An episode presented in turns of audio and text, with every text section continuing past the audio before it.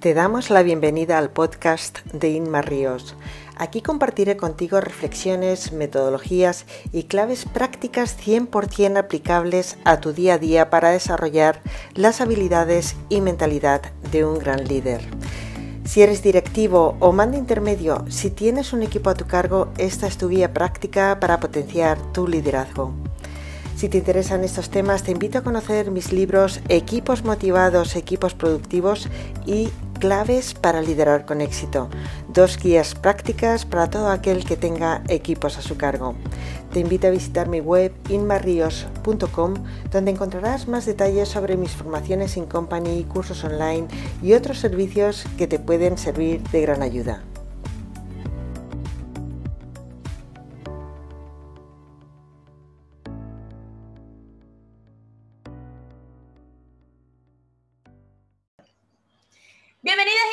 Sean todos a Gente Brillante, tu programa de coaching y desarrollo personal y profesional a través de las cámaras de Mindalia Plus y los micrófonos de Libertad FM.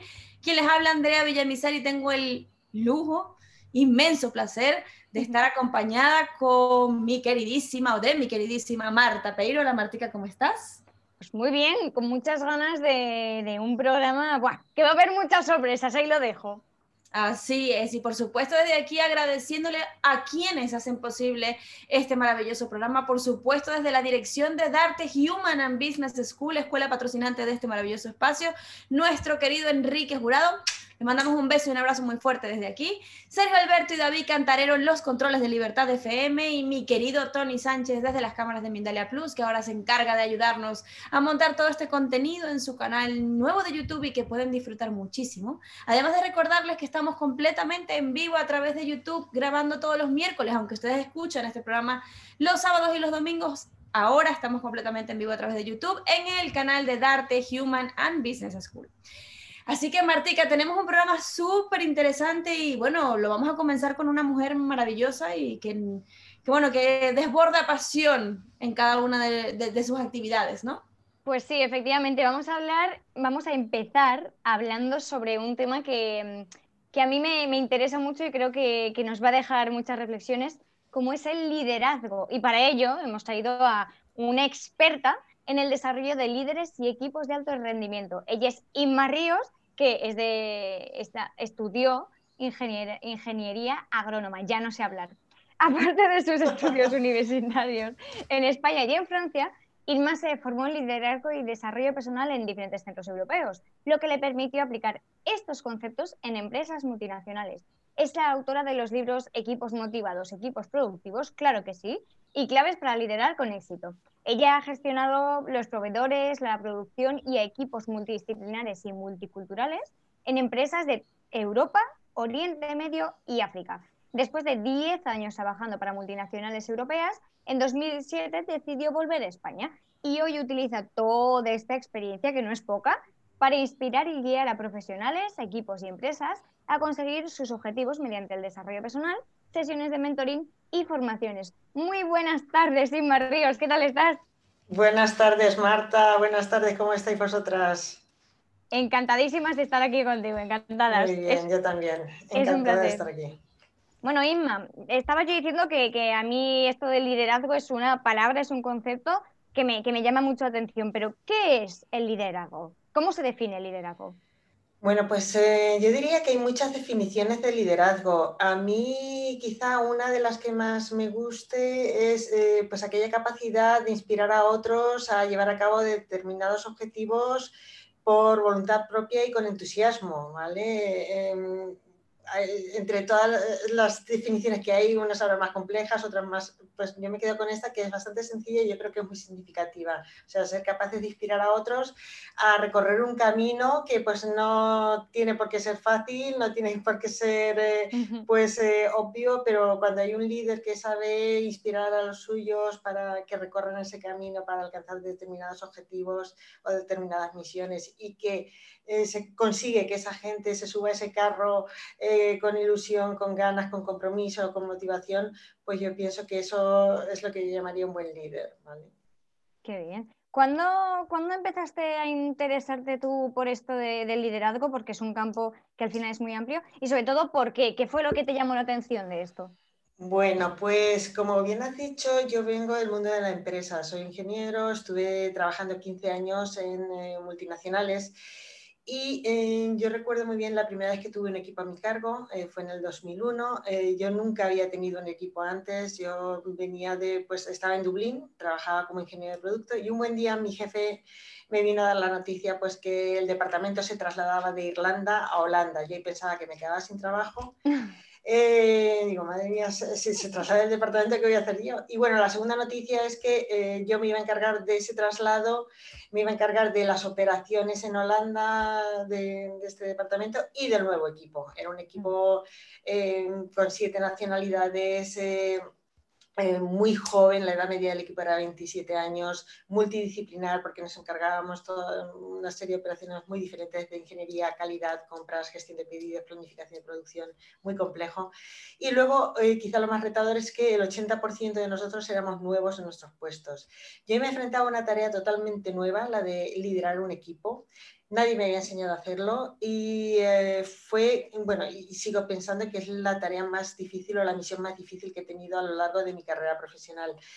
Eh, tuve la gran suerte de que la empresa donde yo trabajaba me enviaron a Roffy Park, a Inglaterra, durante dos semanas para formarme en técnicas y herramientas. Em, que me ayudasen a hacer esa misión tan complicada un poquito más sencilla. Eso fue pues a los poquitos meses de empezar eh, liderando el equipo en Holanda y para mí hubo un antes y un después. Sí que es cierto que ciertas eh, teorías quizá eran demasiado mm, abstractas y no sabía muy bien cómo aplicarlas, pero luego pues hice mi propia selección de aquello que aprendí, que pude aplicar y me empezó a dar resultados. Y aunque no hacía milagros, pues eh, a mí sí que mm, me, me, me ayudó muchísimo a hacer esa labor. Más tarde, eh, años después, eh, bueno, la empresa donde yo trabajaba cuando vine a España, pues eh, hubo pues una fusión con otra empresa, empezaron los seres y demás. Yo sabía que tarde o temprano me iba a tocar. Fue cuando hice, ahí fue donde conocí a Enrique Jurado y, su maravilloso máster de coaching, PNL y inteligencia emocional. Pensé que podría ser una buena herramienta porque hice una reingeniería de, de mi mm. nuevo trabajo. Me, básicamente decidí que no iba a buscar trabajo en otra empresa, eh, decidí que iba a emprender algo por mi cuenta y decidí hacer algo, un diseñar mi trabajo, un trabajo a mi, a mi medida. Quise diseñar un trabajo donde pudiese... Eh, básicamente utilizar todo ese bagaje profesional, toda esa experiencia gestionando equipos y ayudar a otros que podían estar en una situación similar a la que yo pasé la primera vez que tuve eh, un equipo a mi cargo, a enseñarles esas técnicas y herramientas probadas que yo las había probado en primera persona que a mí me habían funcionado para hacer un poquito más sencilla esa, esa misión. Y ahí fue cuando pues eso, empecé con el tema. Al principio es verdad que lo enfoqué un poquito más en el tema de expatriados, por aquello de los 10 años que pasé fuera de España y demás, pero luego muchos de, esos expatriados eran mm. Eh, mandos intermedios, directivos que tenían equipos y me di cuenta que donde de verdad aportaba valor era en, esa ayuda que les prestaba gestionando equipos. Y así fue como surgió el interés y así fue como pues, eh, empecé a dedicarme a esto de forma profesional. Inma, me encantaría que nos comentases, porque yo creo que una de las cosas más importantes que tenemos que tomar en consideración y quizás la que hoy en día más nos cuesta, sobre todo por las condiciones en las que estamos, es el autoliderazgo. ¿Qué es para mm. ti el autoliderazgo y cómo trabajar en ello? Bueno, pues precisamente eh, me alegro que me hagas esta pregunta porque, Andrea, porque el primer, eh, bueno, mi primer libro era más dedicado a equipos y precisamente mi último libro, bueno, el, el que lancé el año pasado, Claves para liderar eh, con éxito, precisamente el primer bloque lo dedico al autoliderazgo pienso que es fundamental eh, autoliderarse cuando pretendemos liderar a otros. No podemos pretender liderar a otros cuando no somos capaces de liderarnos a nosotros mismos. Y para mí, ¿qué significa el autoliderazgo? Bueno, pues significa, por un lado, quizá el primer paso de todo es conocernos, hacer un buen ejercicio de autoconocimiento. No podemos mejorar si no sabemos dónde tenemos que mejorar. El primer paso es reconocer pues, dónde están esas áreas de mejora y trabajarlas. Eh, autoliderazgo para mí significa también afilar el hacha, lo que yo llamo la mejora continua, o sea, mejorar nuestro desarrollo personal, nuestra formación, nunca dejar de leer, trabajar, cuidar nuestra mente, cuidar nuestro cuerpo, eh, que son herramientas fundamentales. Eh, también es importante trabajar la, inteligencia emocional con respecto a gestionar bien nuestras emociones, reconocer nuestras emociones, gestionarlas bien, porque cuando estás liderando, tanto a ti mismo como a los demás, eh, puedes pasar momentos muy complicados y gestionar esas emociones adecuadamente, gestionar el estrés, gestionar el fracaso adecuadamente puede ser fundamental. Y así a grandes rasgos eso es lo que yo llamaría autoliderazgo, tener el control, coger las riendas, liderar nuestras vidas, es lo que yo llamaría autoliderazgo. Y luego ya cuando eso está superado, pues entonces ya estamos preparados para liderar a otros. Eh, Inma, a la, hora de, empezar ese liderazgo hacia el resto, ya una vez hemos pasado del plano nosotros, estamos bien, estupendo, cuando nos ponemos a, liderar un equipo, como tú has tenido que hacer en muchas ocasiones, em, has comentado antes que había diferentes estilos. No sé si nos podrías comentar un poquito estos estilos y cuál, cuál te parece a ti que es el mejor y por qué, claro. Vale, pues aquí, em, bueno, es cierto que todos y cada uno de nosotros vamos a tener un estilo que nos sale de forma natural. Hay gente que es más energética y le sale un estilo más directivo, gente que es más relajada y a lo mejor le sale un estilo más de delegar, gente que es más em, de pues, eh, hacer estilo más participativo, más democrático. Bueno, eh, no sé si es una buena o una mala noticia, pero no hay un estilo de liderazgo que sirva para todas las ocasiones. ¿Esto qué significa? Significa que primero tenemos que conocer cuál es nuestro estilo de liderazgo el que nos sale de forma natural, y en qué ocasiones sí que no funciona ese estilo natural. Y luego, para aquellas ocasiones donde ese estilo natural no nos funcione, pues entonces tenemos que aprender a adaptar nuestro estilo de liderazgo a esas otras situaciones. Me explico. Ese es el concepto de em, liderazgo situacional. El liderazgo situacional es la capacidad de adaptar nuestro estilo de liderazgo dependiendo de la situación, que va a depender de la persona, de la tarea y del momento. Entonces, no es lo mismo tener a alguien que acaba de empezar, que está motivado, pero no tiene ni idea de lo que tiene que hacer, que ahí va a necesitar pues, más dirección, más control, más indicaciones de lo que tiene que hacer, más, más instrucciones, porque es lo que necesita, es lo que le va a motivar. Que alguien que lleva ya, pues a lo mejor 10 años en la empresa, sabe hacer su trabajo perfectamente y esa persona lo que necesita es que la dejen fluir, porque ya sabe lo que tiene que hacer y lo que le va a motivar es que le den independencia, autonomía, incluso que le den la oportunidad de tener iniciativa propia. Y luego está el, término medio de, o sea, o, el plano intermedio de gente que a lo mejor tiene poquita o, o, experiencia media o alta, pero que el grado de motivación no es bueno. O sea, que tienes a alguien pues, que está desmotivado o con falta de compromiso o con falta de interés. Entonces, ahí el estilo más adecuado es un estilo muy participativo, el, estilo leader coach, ¿vale? Para hacerle partícipe de esas, em, de esas decisiones, acompañarlo en el proceso de aprendizaje de lo que le quede aprender, o sea, controlarlo para y darle todas las instrucciones para no dejarle margen de, maniobra ni dejarlo solo porque todavía no está preparado. Entonces, ahí es, pues, eh, bueno, y, de hecho es una metodología que es prácticamente casi como matemáticas, no es matemáticas, pero es una metodología que es eh, analizar ciertos factores y ver, vale, ¿está motivado o no está motivado? ¿Sabe o no sabe? Vale, pues si está motivado y sabe, toca delegar. Si está motivado y no sabe, pues toca estilo directivo. Si sabe, tiene conocimientos medios y pues em, le falta compromiso o tal, pues entonces líder coach. O sea que es, un poco eh, saber analizar la situación y saber eh, cómo adaptar el estilo de liderazgo. Y eso se puede aprender, esa es la buena noticia. ¿Y ¿cuáles consideras tú que sean las características de un buen líder? Las características de un buen líder. Bueno, yo pienso que esa es una pregunta que... pregunta de examen. Eh, yo pienso que para ser un buen líder, el primer paso también es ser una buena persona. O sea, no puedes eh, pretender ser un buen líder o un buen profesional si no, eh, si no tienes buena calidad humana, ¿vale? pienso que una cualidad muy importante es la empatía, el saber entender a tu equipo, el saber ponerte en los zapatos de tu equipo. Pienso que cuando tu equipo siente que los entiendes, es mucho más fácil que ellos estén contigo también, que ellos te entiendan a ti. Luego, ser capaz de distinguir eh, también qué estilo de liderazgo es adecuado para cada ocasión también es una buena calidad de, cualidad de un líder.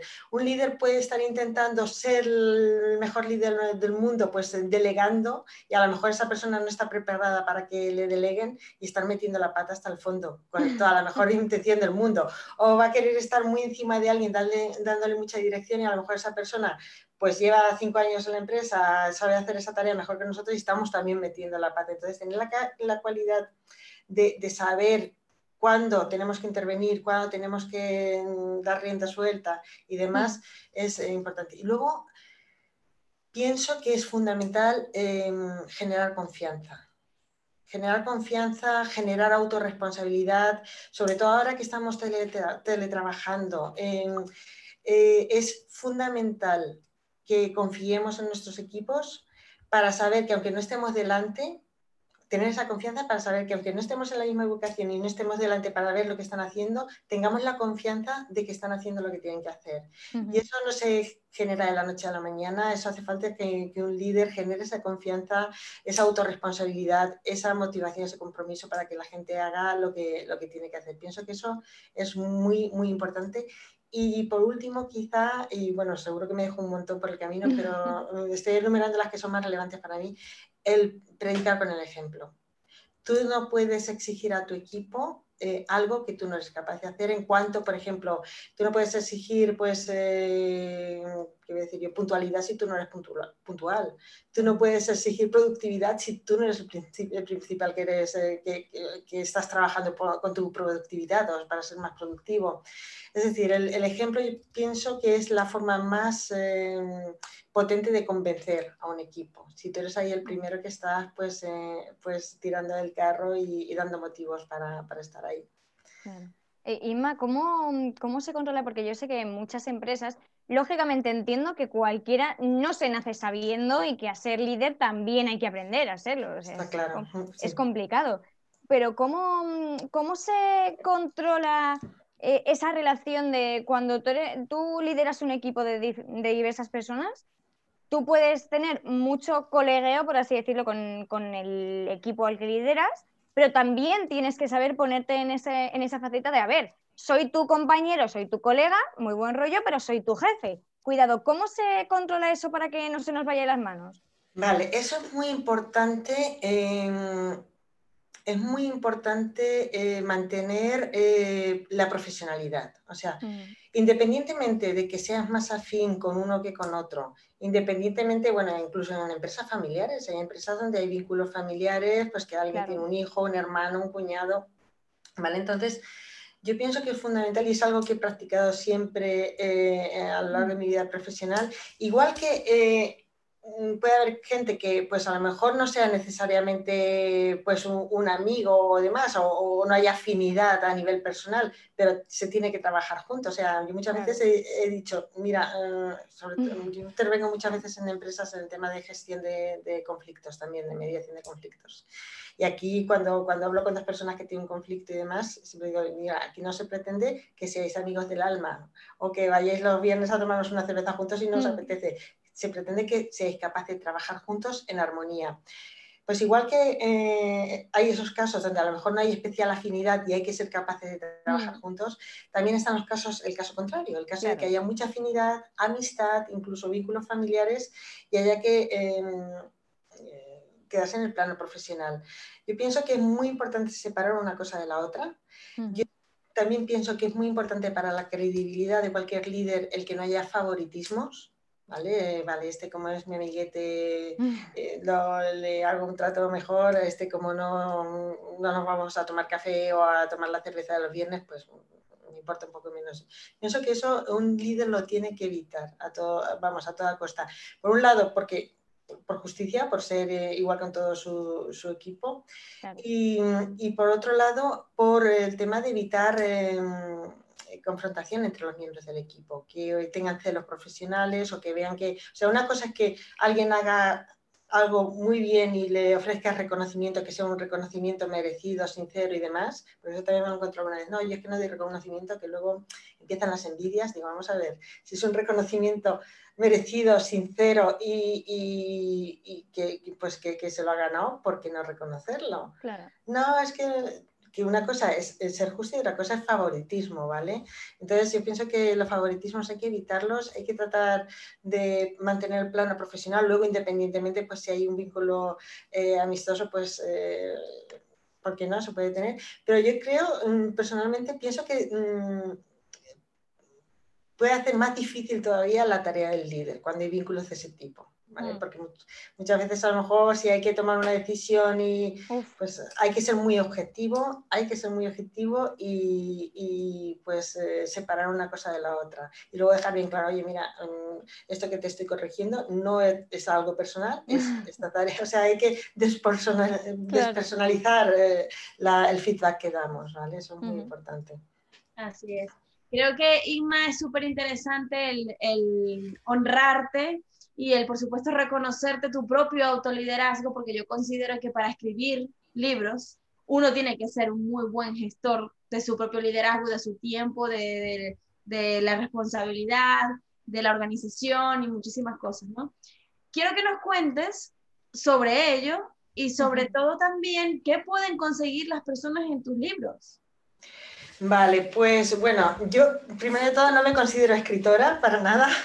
Lo de los libros surgió un poco eh, por casualidad. Eh, yo me acuerdo, fue a raíz de una conferencia que tuve en el 2015, que pues alguien que estuvo en esa conferencia luego por LinkedIn me envió una nota, oye Inma, esto que has dicho en tu conferencia lo tienes escrito por algún sitio. Y digo, pues no. Y ahí fue donde me surgió mi primer artículo de mi blog, que fue el resumen de mi primera conferencia tenía un pánico a escribir, porque digo, jo, si escribo algo va a ser muy difícil que le guste a todo el mundo. Luego siempre hay gente que pone comentarios, pues, y la verdad es que me daba pánico ese tema.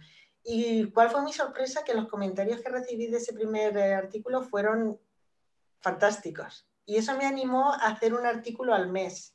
Y así fui haciéndolo pues el primer año, el segundo año, y así fue como, bueno, empecé haciéndolo en LinkedIn y luego pasé ese blog a mi, a mi a mi web. ¿Por qué te cuento todo esto? Pues mi primer libro, eh, Equipos Motivados, Equipos Productivos, surgió de eh, esos eh, posts que habían tenido más aceptación, que yo había visto que habían aportado más valor, pues quise recopilarlos en forma de libro mm, para que la gente tuviese un manual. De hecho, es un manual práctico. O sea, mis libros no son libros filosóficos ni que profundicen mucho en teorías de liderazgo. mis libros son guías prácticas.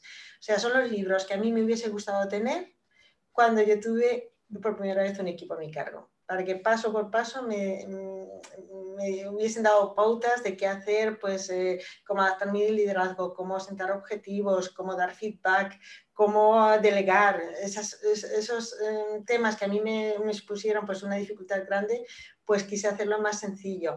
Este fue más em, centrado en el tema de liderazgo de equipos y este fue em, más en el tema de qué necesita alguien saber como líder cuando pues tiene un nuevo puesto, empieza un nuevo mm. puesto de trabajo en algún sitio, quiere crecer profesionalmente y se está dando cuenta pues que, pues que tiene retos por delante que superar y ahí fue donde escribí Claves para liderar con éxito, que es un manual sobre todo para desarrollar la mentalidad de eh, y habilidades de un gran líder, sobre todo que es un, líderes que se están enfrentando a nuevos retos. El tema de, bueno, este tiene cuatro bloques que son el tema del autoliderazgo, el tema de la inteligencia social, es decir, un líder es alguien que se relaciona con personas, es importante que solo lo gestione bien. El tema de la productividad, no se puede, ser, no se puede pedir productividad a un equipo si uno no es productivo. Y el tema de liderazgo de equipos, que es un, un pequeño resumen de lo, que, de lo que pongo en mi primer libro. O sea, que se, se trata de que sean Em, libros muy prácticos que ayuden a líderes, a mandos intermedios, a directivos que se enfrentan a, liderar equipos y a nuevos retos, básicamente. Así es. Muchísimas gracias, Inma, por habernos acompañado. Ha sido de verdad un inmenso placer tener esta conversación contigo. Y me quedo con una frase que es, un buen líder radica en ser una muy buena persona. Así que muchísimas gracias por habernos Muchísimas gracias a vosotros, Andrea y Marta. Un placer. Así es. Vamos a una pausa muy cortita, pero ya volvemos con más de este maravilloso programa Gente Brillante. Si te ha gustado este podcast, te invito a conocer mis libros eh, Claves para liderar con éxito y Equipos motivados, equipos productivos. Dos guías prácticas para todo aquel que tenga equipos a su cargo. Y también puedes encontrar más información en mi página web inmarrios.com. Gracias.